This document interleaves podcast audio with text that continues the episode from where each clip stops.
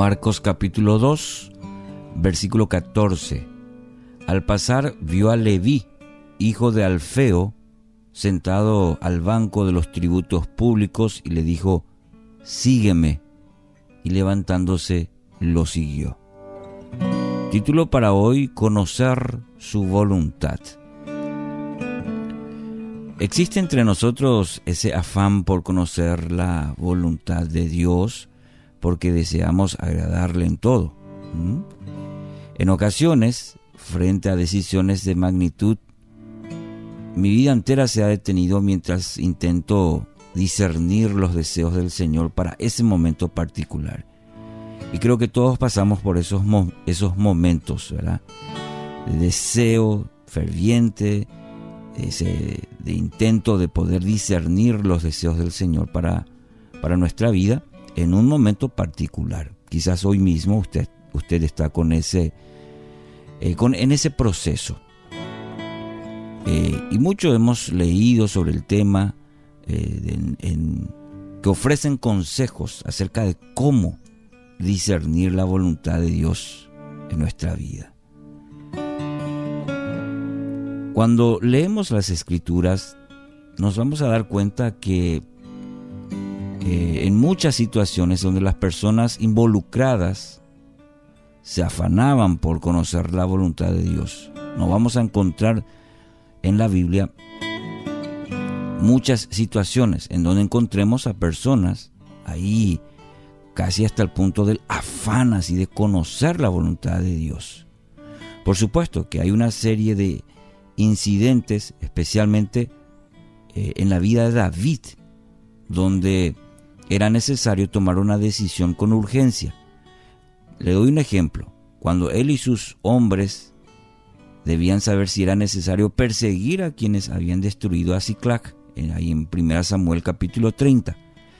En esa ocasión, David ordenó traer el efod para que pudieran conocer la voluntad del Altísimo. Estos ejemplos eh, hay que mencionar parecen ser la excepción, no la regla. No vamos a encontrar mucho en la Biblia. Ahora, el patrón que encontramos en la palabra es otro. Al igual que en el texto de hoy, eh, eh, descubrimos personajes que estaban ocupados en las actividades de su vida, es decir, estaban en, en la rutina diaria de sus vidas. No, no estaban buscando la voluntad de Dios, ni tenían tampoco, por lo que podemos ver, mucho interés en descubrirla. Eh, la palabra en la Biblia no, encontramos ahí, eh, qué sé yo, y Moisés estaba buscando la voluntad de Dios y, y David estaba, a excepción de la que ya mencioné, en ese deseo de conocer la voluntad de Dios. Estaban enteramente dedicados a vivir sus vidas en el marco que les había tocado, es decir, la rutina de sus vidas. Y en medio de esta situación de indiferencia, Dios irrumpe en medio de ellos y les trae una revelación que afecta sus vidas a partir de ahí. Y la lista de personas cuya experiencia aconteció de este modo, estaban ahí en lo cotidiano, trabajando, en los quehaceres, en la rutina, y que Dios irrumpe eh, en, en la historia de la vida de estos personajes, y cambia. Por mencionarle, Abraham, Moisés, Gedeón, David, Zacarías, María, Elizabeth, José, el mismo Leví que ahora estamos leyendo como base bíblica en Marcos 2.14, Pedro, Ananías y hasta el apóstol Pablo. En cada uno de estos casos se produjo una irrupción divina, una intervención eh, o Dios irrumpe en lo cotidiano y a partir de ahí alteró totalmente la vida de estos personajes. Entonces esto nos lleva a una segunda observación y es que la revelación de la voluntad de Dios trajo aparejada siempre una interrupción en de las actividades que realizaban estos personajes. No fueron iguales después de la, de la visitación divina. Nunca más fueron iguales estos personajes. No retomaron sus actividades normales. El curso de sus vidas sufrió un cambio, una modificación dramática que los llevó por un camino enteramente diferente al que habían escogido. Muchos de ellos no aceptaron ir por este camino sin antes luchar y discutir con Dios. Lo que Él le mostraba no cuadraba con los planes que ellos tenían para sus vidas. Como Moisés, por ejemplo. yo no sé hablar, yo qué, qué voy a decir. Para prevalecer la voluntad de Dios.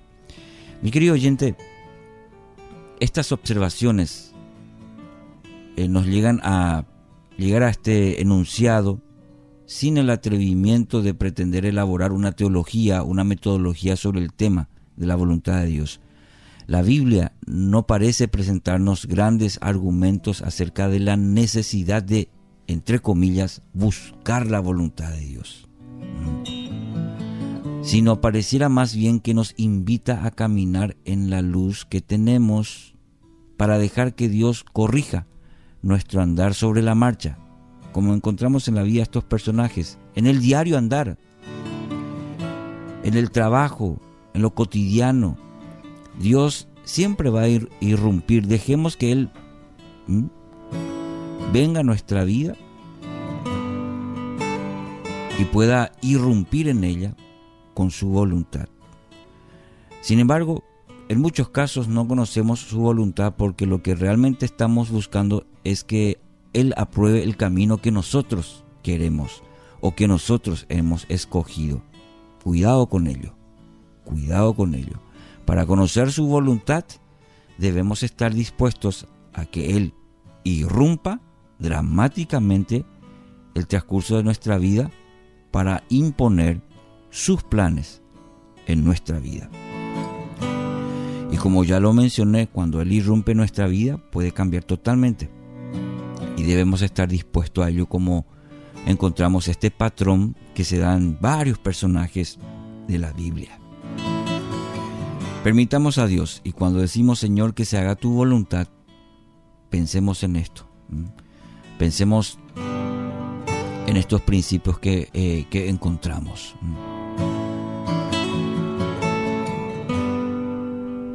Que Dios bendiga su palabra. Que Dios nos ayude cada día a caminar y a hacer su voluntad.